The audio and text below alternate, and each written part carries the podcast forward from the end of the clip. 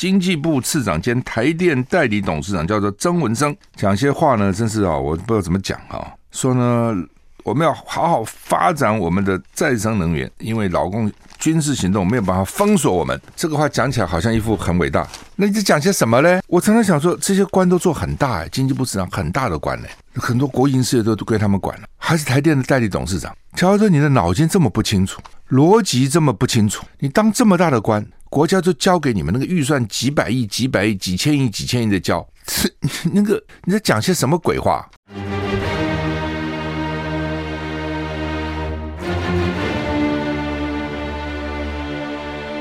赵少康时间，吃喝玩乐骂，和我一起快意人生。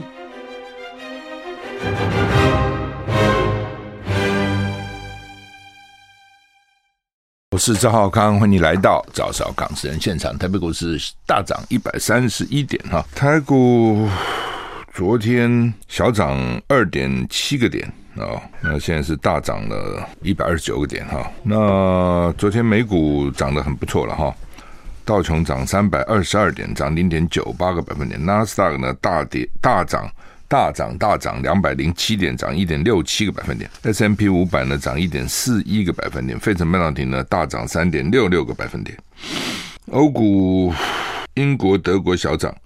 法国小跌，没有太大的变化。那美股苹果涨了一点五个百分点，Amazon 涨二点六个百分点，波音涨三点五个百分点，脸书涨三点四个百分点，Google 涨二点六个百分点，NVIDIA 涨四个百分点。哦，所以基本上美股昨天涨不错，尤其高科技类股涨得蛮好，传统也不错了啊，因为传统涨零点九八个百分点哈。好，台股现在涨一百一十七点哈，所以看起来。台美股市都都很好啊，台我看台股也是几乎都涨啊，都涨得还不错，有几个股是小跌了哈，不过都还都还蛮好的。好，天气今天八月二十六号哈，明天八月二十七号，台湾各地及澎湖大多是多云到晴啊，海上有强风特报，台湾北部海面平均风力可以到六级，最大阵风八级，船只要注意哈。明天二十七号，台湾北部海面平均风力会稍微减弱，台风外围。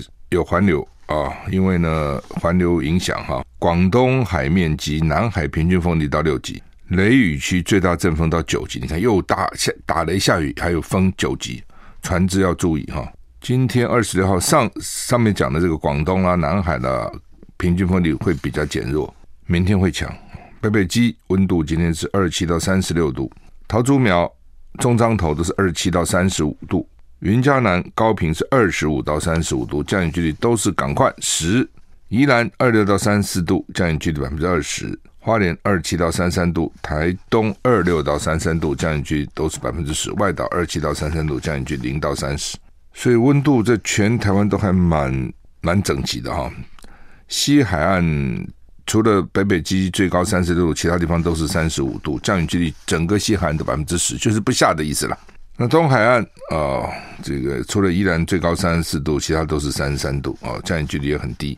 昨天下午很大大雷雨啊、哦，雷大雷雨。其实昨天上午我们在看预报的时候没看出来，没讲到那么厉害。台北有台北啊等等，有新北等有六个区都是一级警戒，在瞬间下雨下非常大哦。然后呢，他们说塞在路上哦，大概四五五点四五点塞在路上，动都不能动。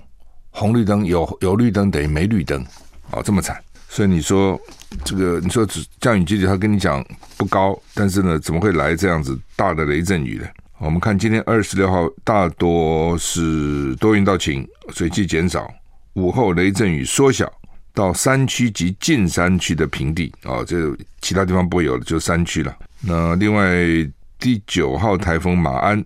凌晨两点，位在俄伦鹅銮鼻西方一四九零公里，还远呢。哦，会减弱成热带性低气压。那吴德荣说，下周一到礼拜三，今天礼拜五了嘛？下礼拜一到礼拜三偏热，下周四有局部雨，气温下降，明显转凉。另外，下周四台湾东方还没有热带扰动，但是呢还不确定。哦，这个现在天气就是变来变去的哈。传美军售台湾项目正在批准。路透社说，最近可能会宣布哈。路透社说，美国对台军售不会立刻大幅增加，还有军售台湾项目正在进行批准。可能未来几周或几个月宣布。另外一方面，回应大陆暂停若干美国航空公司的航班，美国也决定暂停四家大陆航空公司共二十六个飞中国大陆的航班。美国众议议长裴洛西访问台湾以后，中共 在台湾周边军演回应，这让华府神经紧绷，但是还不足以让对台军售立刻大幅增加。拜登政府跟美国国会议员强调持续挺台，未来几周或几个月内还可能宣布军售项目。美方的重点在维持台湾现行军事系统跟履行既有订单，而不是提供新战力。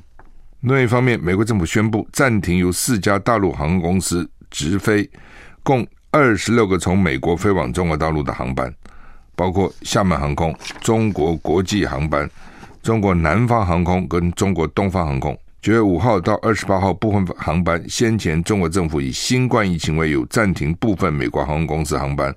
包括美国航空、达美航空跟联合航空，就是你暂停我的航航班，我也暂停你的航班，就这意思啊。普丁签署征兵令，扩充俄军规模到两百零四万人。乌克兰战争进到第七个月哦，昨昨天呢，前天是第六个月，现在到第七个月。路透社说，莫斯科从俄乌战争开打的头几周到现在都没有透露俄方任何损失。但西方官员跟基辅当局指出，俄军已经折损数以千计的人员。俄罗斯总统普丁二十五日签署一项法令，将俄国武装部队的规模从一百九十万人扩增到两百零四万人，就增加十四万人了。哦，武装部队，普丁签署的法令没有说明征兵的理由，也没有说明要如何征兵啊，但又指示政府分配相对应的预算。根据俄国政府立法机构。人口网站今天发布的命令，本次增加约十四万员额当中，有十三万七千人是军职，征兵后总数将达到一百一十五万，其余的是属于文职，包括行政人员。这项法令明年一月一号生效，也就是说，他的两百零四万人里面呢，其实真的是作战部队只有一百一十五万，那行政人员那么多吗？普丁上次调整俄军规模是在二零一七年十一月，当时包括非战斗人员在内的武装部队总人数是一百九十万，其中战斗人员一百零一万。那由于西方国家对俄罗斯的各项制裁持续进行当中，莫斯科跟他们还是处于紧张状态。从二月二十四号，俄罗斯在乌克兰展开特别军事行动，三月下旬，俄国曾经透露有一千三百五十一个军人阵亡。西方国家估计呢，实际数字可能是这个数字的十倍。乌克兰政府说呢，从二月二十四号战争开打以来，已经造成至少四万五千名俄军阵亡或受伤。所以俄罗斯说一千三百五十一，那西方说十倍就是一万三千五百，但是乌克兰说四万五。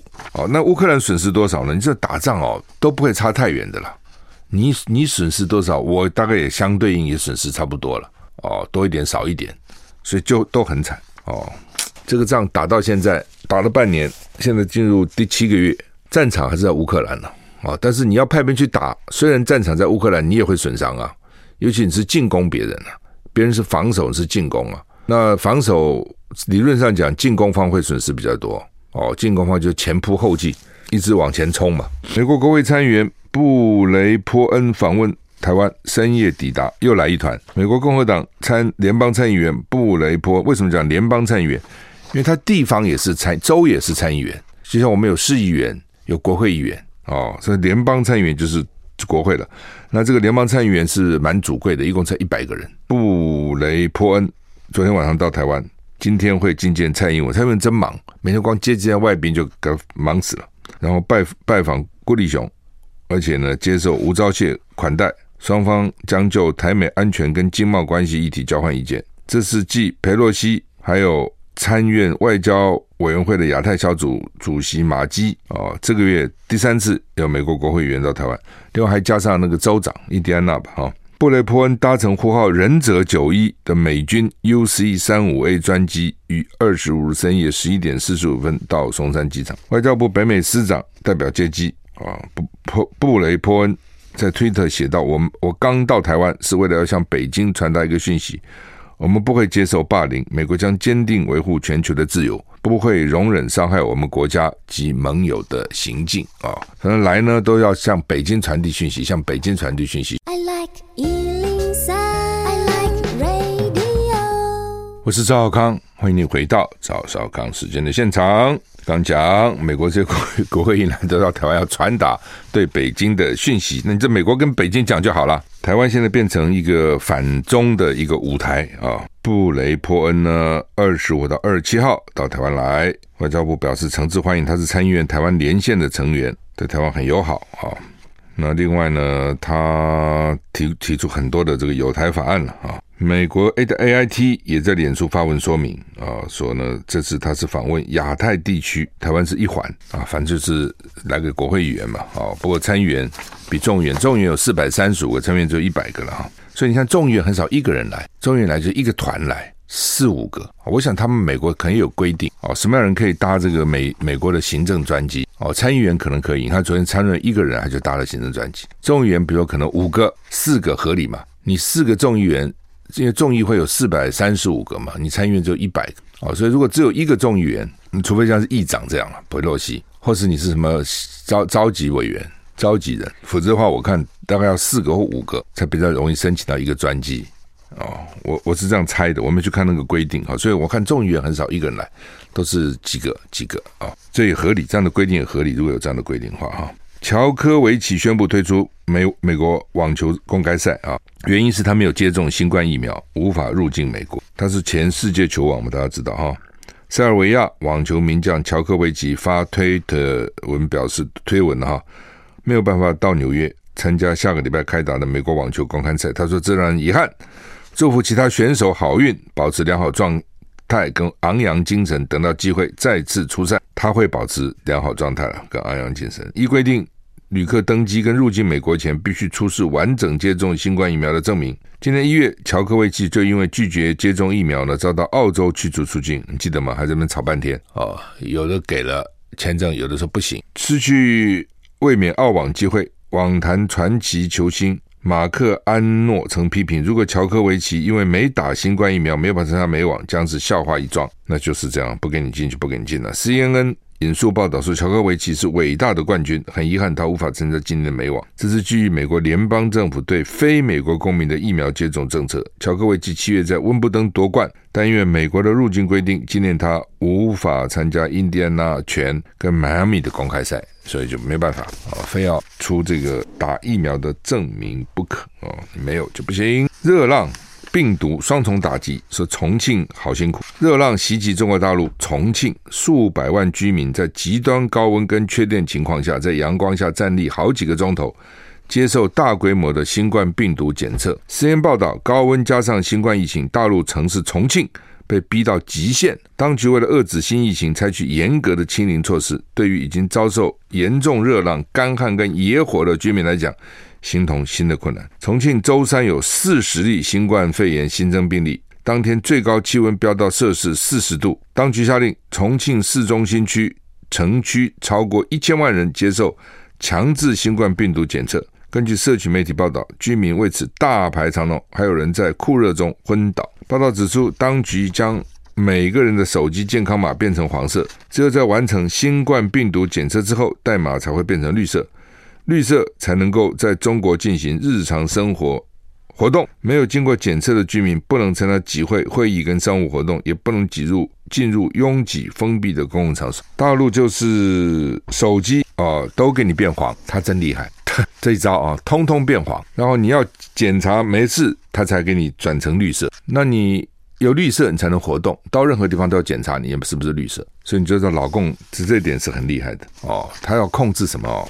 没有控制不了。那重庆一千万人排队，你你因为你要活动啊，你要参加各种活动啊，你没有绿色，你怎么活动呢？你就等于封死在这里了。所以再热也得排去排啊，那边四十度，这边在酷热下排几个钟头，那是受罪啊。这种事情也只有大陆可以做得到，其他地方也很难做到，民怨一定四起。那大陆就告诉你，现在清零最重要，其他都是次要。我就是要清零，到底对不对？哈，这个东西哈，哎，人智互见哈。就是说，开始因为致死率很高，那个时候呢，清零可能是对的，可现在好像没什么了不起嘛，那得了又怎样呢？没那么了不起嘛。那这时候你用那么严格的规定去清零啊？就影响居民的生活，也影响了经济的活动，到底还对不对？哦，这点呢，老共很坚持，就是从这边你就看得出来，他这个政治挂帅的地方啊，政治最重要，其他都退位。所以呢，就算经济受到影响。他也要硬干哦，因为他很简单嘛，各地的评估考评啊，对于这些什么县市长考评，不是看你现在经济成长多少或衰退多少，而是你有没有疫情，有疫情就换掉。那你想想看，你如果当个市长，你紧不紧张？当然是没有疫情最最重要嘛，其他哪重要呢？经济哪重要呢？啊，所以我们台湾常常讲说，老共不会打了，不会了，他打了，他经济有受影响了，等等，这是我们的想法了。他想法不一定这样啊，尤其他的主政者的想法不一定这样。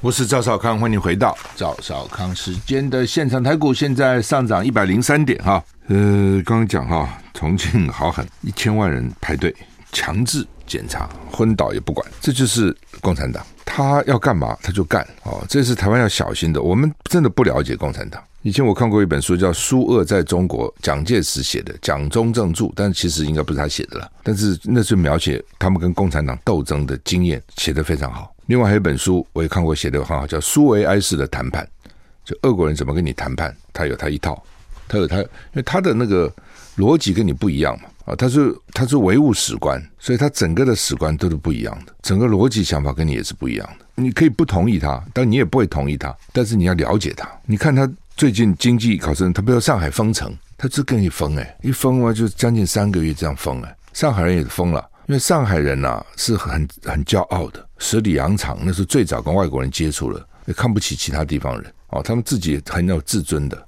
很会做生意，结果没想到呢，上面叫他们封城，就真的封了，这一封啊，两三个月出不能够出来啊，你那是什么状况哦？所以我不是听有朋友讲吗？说在上海的外国人一半离开了。一半不再回来，就是离开了这些也不会回来，宁愿不赚钱、不做生意，也不要回来。剩下的一半不是呢学中文，就是教英文，那有什么用呢？你一堆外国人看到啊都在教英文，你要的不是这些啊，你要的是那些商务啊、律师啊、会计师啊、这个工程师啊，对商业有帮助的，这才这才有帮助嘛。你光教英文的有什么帮助呢？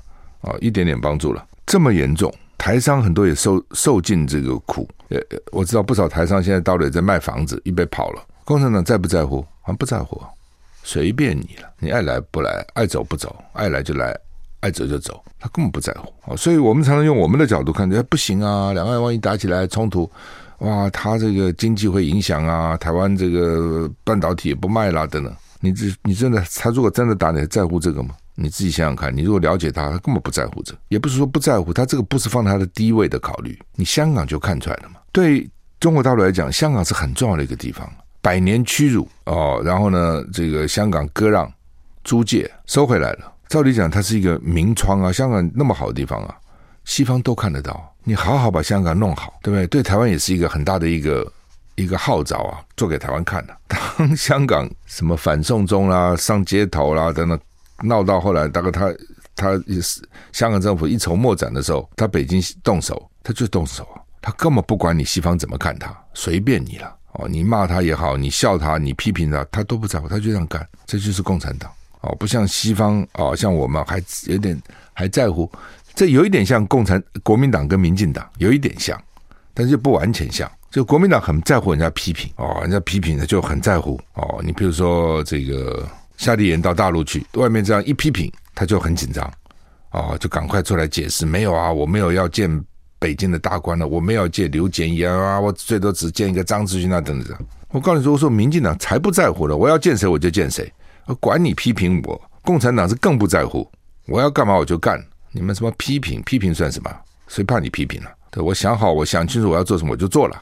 所以两岸之间哈，现在不沟通哦，你总是至少要知道他们嘛，你至少知道对方的想法是什么。好，台股现在上涨八十八点哈，中国时报跟联合报都在争，都在讲这个预算哈。那税入二点五五兆，税出二点七一兆，史上规模最大哦，就是去年我们的税收超收四千亿，四千亿多少啊？很多啊，哦，可能是正所税啦等等之类的，超超收了四千亿。国防预算创新高，总额它是各种加起来五八六三亿，增加了百分之十三点九，就看你怎么比了。你又跟老共比，你还是少嘛，对不对？老共的预算增加很多，比你多十七倍啊！比你多很多啊！哦，所以你跟老共比，你是这个预算算什么呢？可是你整体预算也不高啊，你整体就是两兆多嘛，你整个国家就是这么大嘛，你整个税收就这么多嘛，那你跟以前比就多很多了。以前大概一年就三千多亿嘛，现在搞到加起来特别预算五千多亿，那国防预算就好像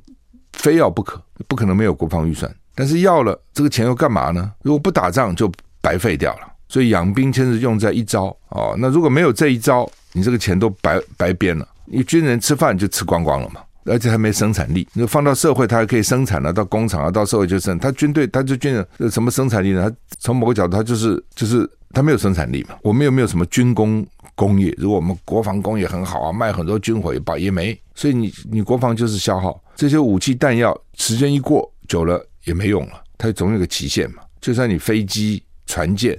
它有一个期限，久了以后就要一直补充零件了，等等，这是另外一笔昂贵的花费。国防就是这样啊，它又又要有，但是呢，它其实又没有什么积极性、生产性。所以到底国防是要编多少？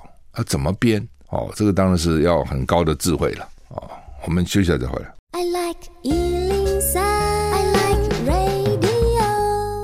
我是赵少康，欢迎回到赵少康时间的现场。总预算，总预算，哈，那国民党是质疑他了，说特别预算常态化，就特别预算是有特别的事情才能编的。你平常就是一般的预算，那现在就把特别预算，哦，这个好像变成习以为常。那另外就大家注意这个台电，台电呢又给他这个一千五百亿。编列给他增资吧，看起来是给他增资。为什么哈？因为最近能源价价格一直上涨嘛。那他本来预计今年要赚一千九百八十九亿，结果现在估计会赔八百三十五亿。这两个加加加减差不多两千八百亿。所以台电已经没钱了，该赚钱的也不赚了，变赔钱了。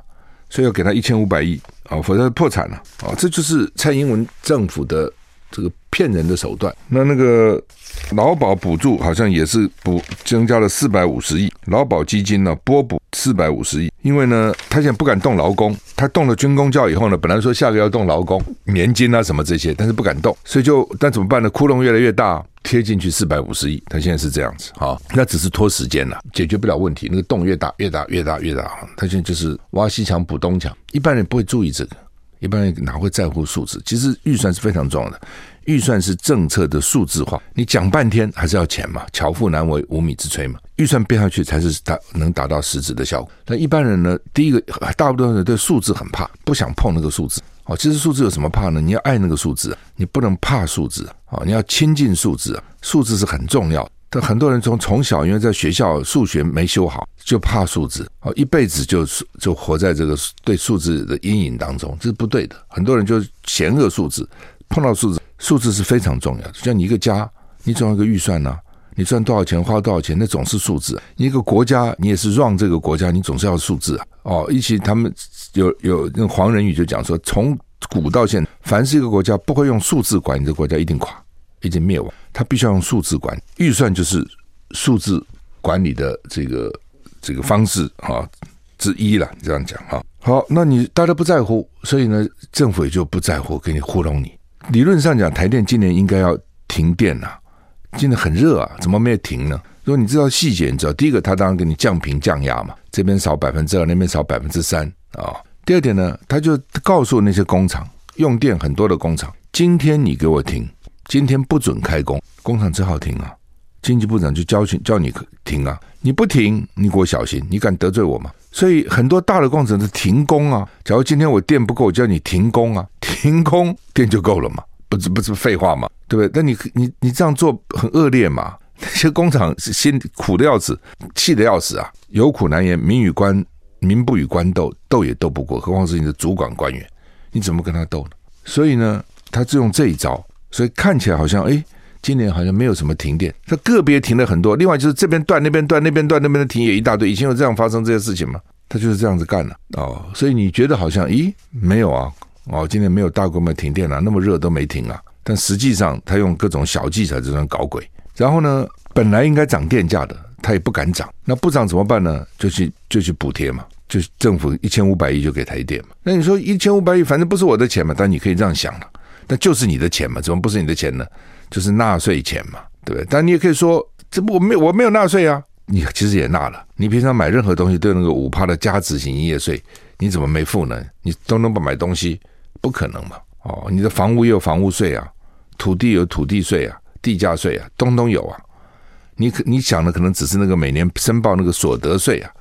你如果所得不到一个额度，或者扣这个扣那个以后呢，你可以不交或交很少。但是你其他税都在交啊，汽车的牌照税、摩托车的牌照税、什么燃料税，你加油里面都有税，万万税怎么没有税？你看不到而已。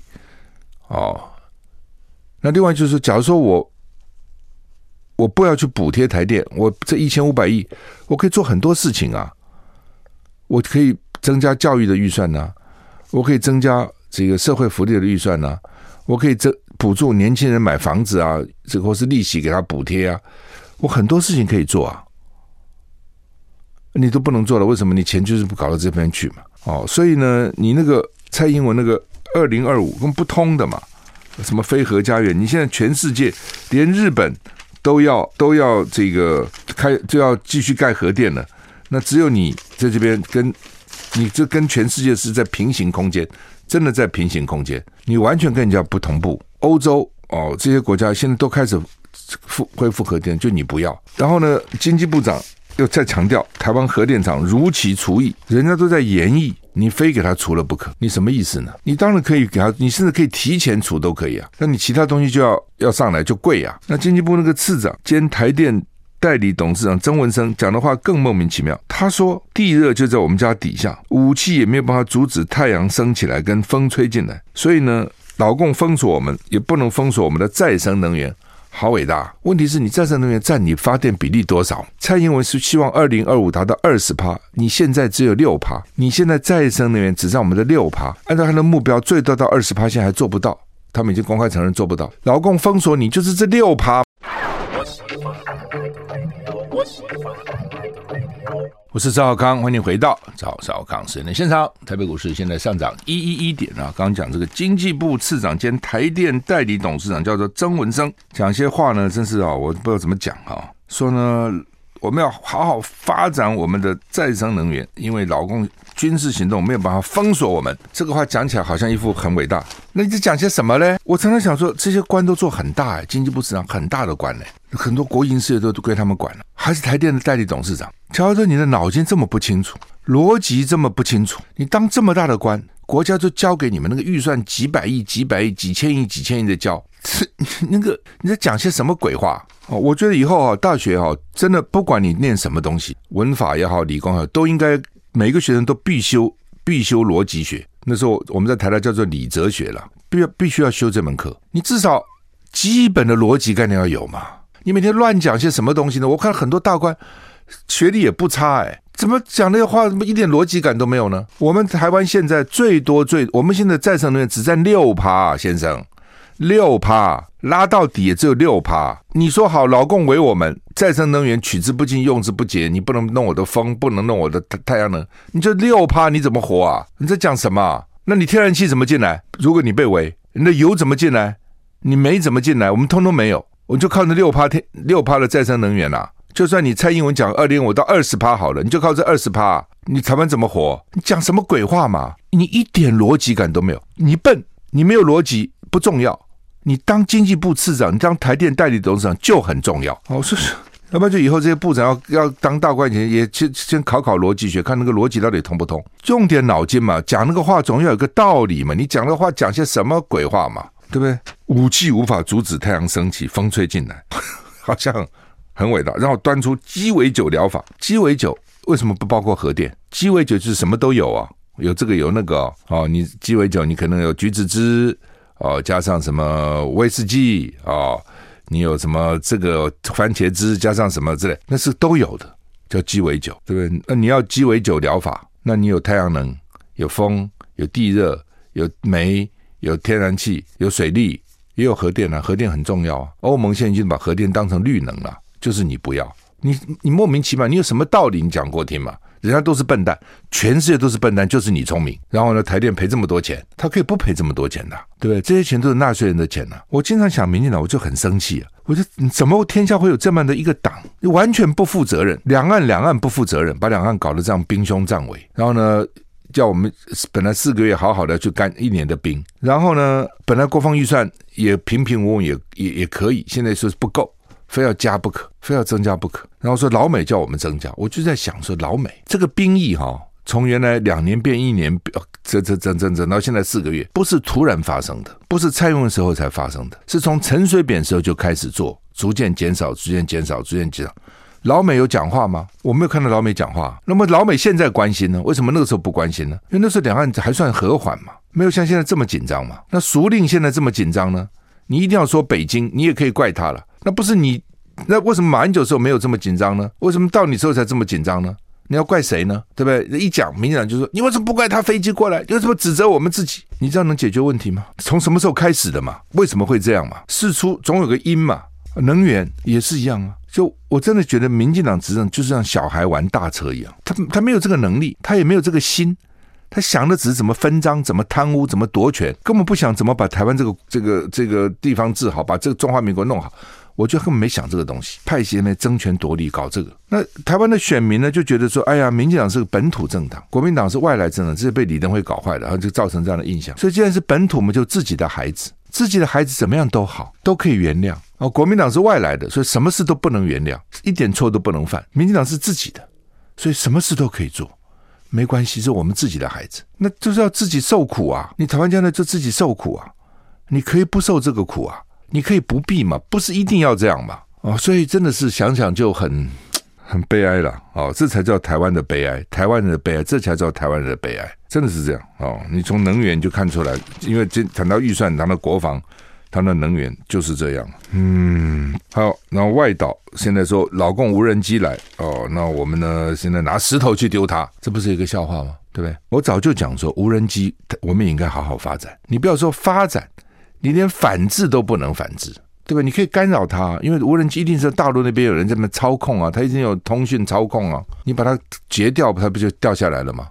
这会有那么困难吗？所以我也在想说，你现在国防预算这样加、这样加、这样加，你怎么也加不过大陆嘛？你差太远了嘛！就像读书，有的人真的是会读书，天资聪明，智商一百五、一百六，就是天才。又他只要他他，你跟他怎么拼，你也拼不过啊。你真的碰到那些天才那些学生，你真的他很厉害。好，那我不跟你拼功课，可不可以？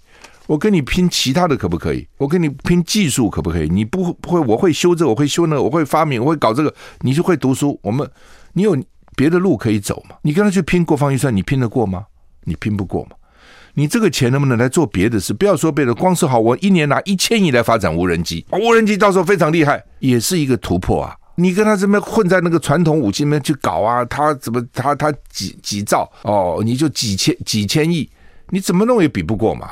而且越差越远，所以你要也总要想想办法，就是说，什么事我有能办法用利用我的长处，或是开辟另外一个战场，而不是跟你在里面比，我比不过，我怎么也比不过嘛。好，我们时间到了，谢谢你的收听，谢谢，再见。